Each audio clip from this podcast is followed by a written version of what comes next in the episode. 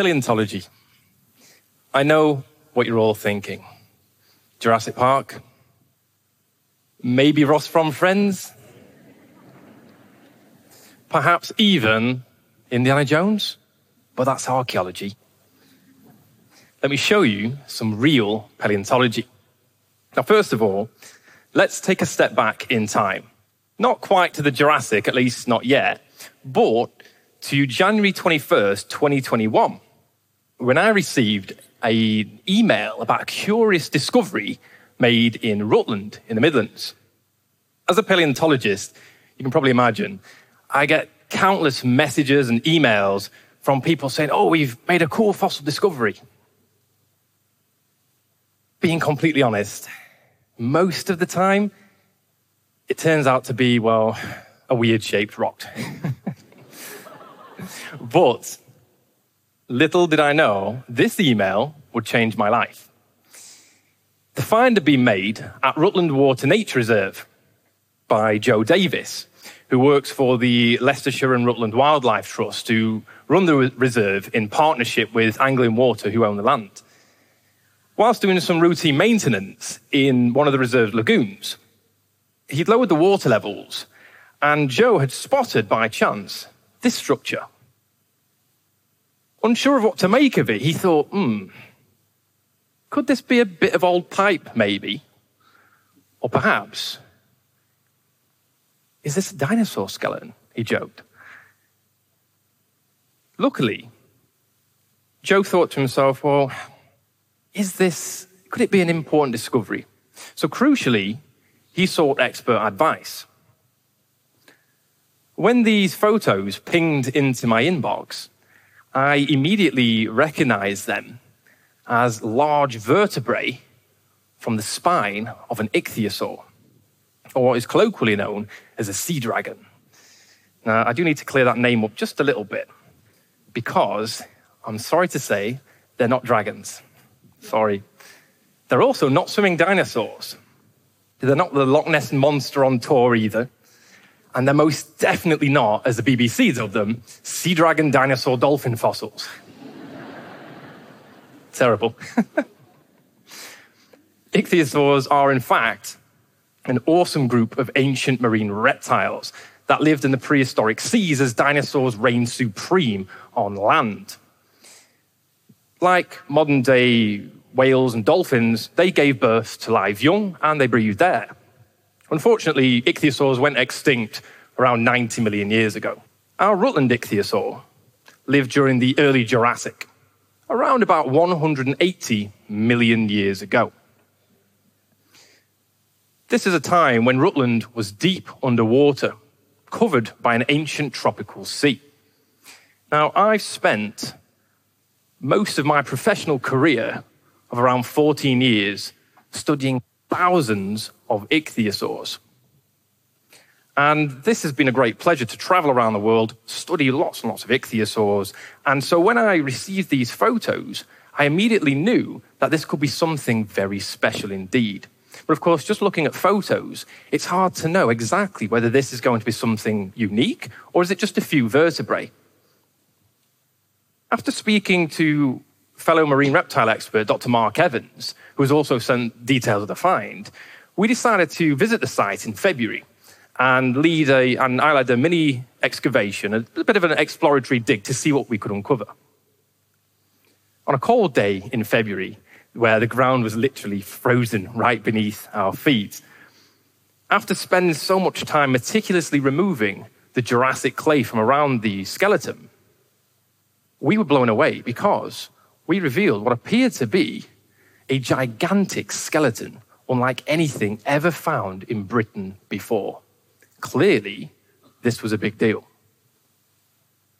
But we had to be very quick to contain our excitement because, due to the damp, wintry conditions and the fact that this was a super fragile skeleton, it meant it wasn't the right time to collect this ichthyosaur. So, unfortunately, might seem a little bit counterintuitive, but we had to rebury the ichthyosaur and we had to cover it with plastic sheets and then Jurassic clay. Because you have to remember, this, of course, is an active nature reserve.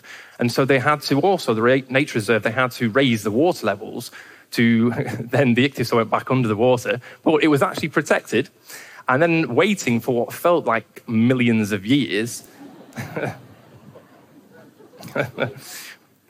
In six months, we were back on site, but this time with a superb team of paleontologists. Whilst we, when we arrived on site, we had to pick up where we left off. And so we removed that, those plastic sheets, removed the Jurassic clay, and started to expose some more of the skeleton. we were overly ambitious in February. We thought, based on that little dig that we did, the one day excavation, we thought, okay, we could probably get the entire skeleton out of the ground in just one week. Yeah, we were wrong. the skeleton was much larger, more important, and more complete than any of us would have imagined. And it doubled our time on site. We spent 14 and a half days altogether, spread over three weeks, and this was also working very long hours from sunrise to sunset. Whilst the team was excavating the ichthyosaur, we also had to look out for all sorts of other pieces in the surrounding matrix of the, of the ichthyosaur. So in my hand here, I'm actually holding one of the isolated teeth from this ichthyosaur. We also found hundreds of these squid-like ammonites. We found lots of fossil shells. And these are all really important because they help to build up this bigger picture of the ancient Jurassic ecosystem in which this ichthyosaur lived. The team also had to move fast as well. This really was quite a race against time because once we'd exposed the skeleton, there was more chance that it could end up degrading further. So team members like Dr. Emma Nichols here had to apply a consolidant of thin glue that seeps into the bones and helps them to become more robust to remove the skeleton out of the ground. Once we'd fully exposed the skeleton, we then could eventually record all of our measurements and get a full data set. For example, like for the skull. Nigel here, who I co led the excavation with, so Nigel focused on the conservation side of things, ensuring that the ichthyosaur remains safe and secure throughout the entire excavation. Nigel is holding an ichthyosaur, a regular sized ichthyosaur skull. Look at the size comparison to this Jurassic giant that we're excavating pretty phenomenal. And this ichthyosaur, I should say, that Nigel's holding, this is actually of a, of a species I named after him a few years ago called Ichthyosaurus larkini. Whilst on site, one of the team members, Steve Day, created a wonderful photogrammetry model, which photogrammetry is an interesting technique where you take thousands of photos and put them together and build a, a three dimensional model. Now, what you're looking at, first of all, here is, the, is a base model that we made back in February. But watch this little video. As we begin to zoom in, you can see some of the spine that we exposed in February. It's pretty cool, it's three dimensional, but now watch, you can superimpose the entire skeleton that we'd revealed in, in the summer. Here's the main excavation. Now we can zoom in, can, you can look at all of the finer details of the bones and the three dimensionality of them. And like magic, now we remove the Jurassic clay. Now we zoom out and are able to see just how complete this ichthyosaur is. So you start from the very tip of the snout all the way down to the penny sized vertebrae. Pretty cool. And we're even able to pick out individual bones and look at them in three dimensions like this. This is the sort of techniques that are sort of revolutionizing paleontology. We're able to capture all of this data whilst the ichthyosaur is sat in the ground. So before we've even removed anything, now we've taken that out of the ground, we still have this data and we can send that to our colleagues all around the world. Of course, now, fully uncovered, me taking a nap, it's time to literally get this Jurassic giant out of the ground. Much easier said than done when you're dealing with such a complete and very heavy fossil weighing several tons. the first port of call was to create a trench all the way around the skeleton. And the reason for that is that we needed to get right on underneath the skeleton so that we could begin the process of plaster jacketing. So those white bits you can see in the image, that's not snow, although it was very cold a few, few days on the side. That's actually plaster. Now, plaster jacketing is an important process in the field of paleontology.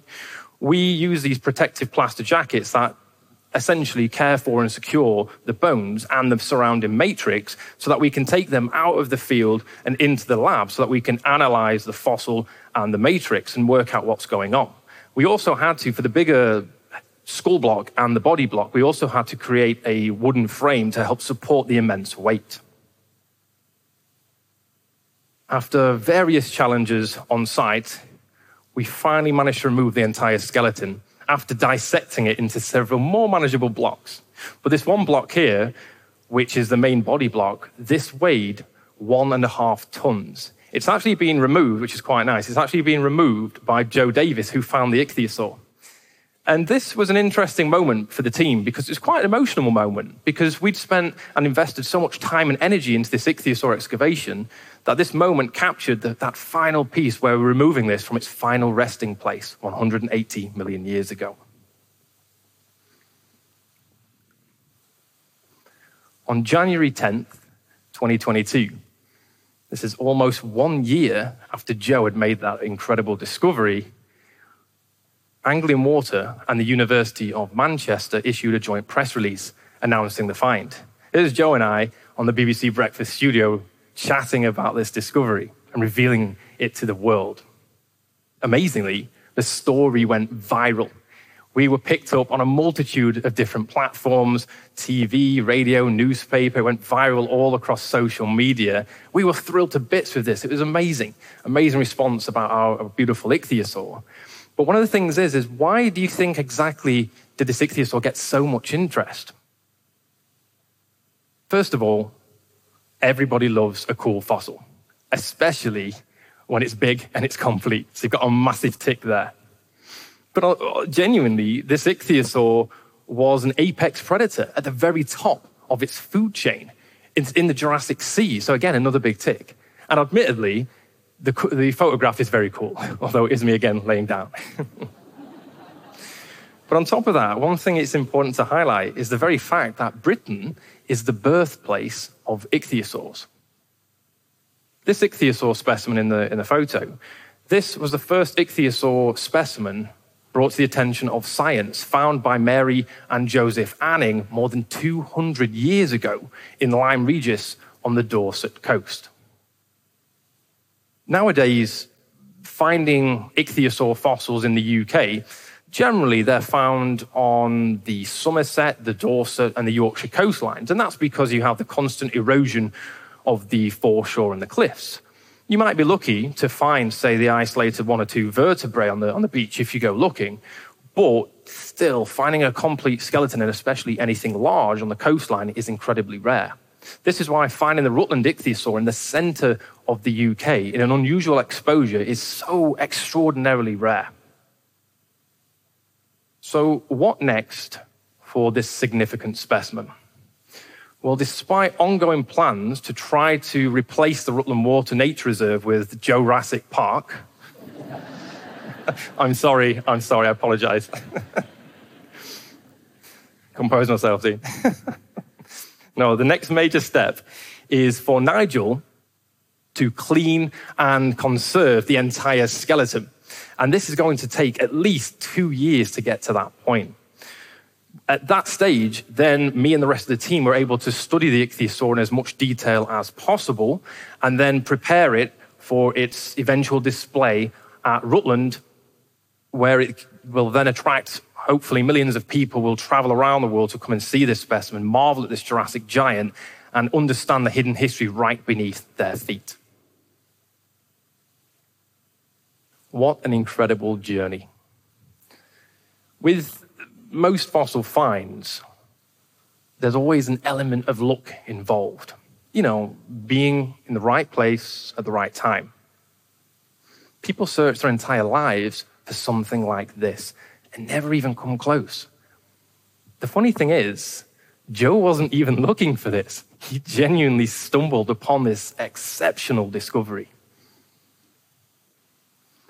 At 10 meters long, the Rutland ichthyosaur is the most complete skeleton of a large prehistoric reptile ever found in the UK. This once in a lifetime discovery represents one of the greatest finds in British paleontological history. On a personal level, leading this excavation and revealing this Jurassic giant has been one of the highlights of my career. Thank you all very much for letting me share this journey with you.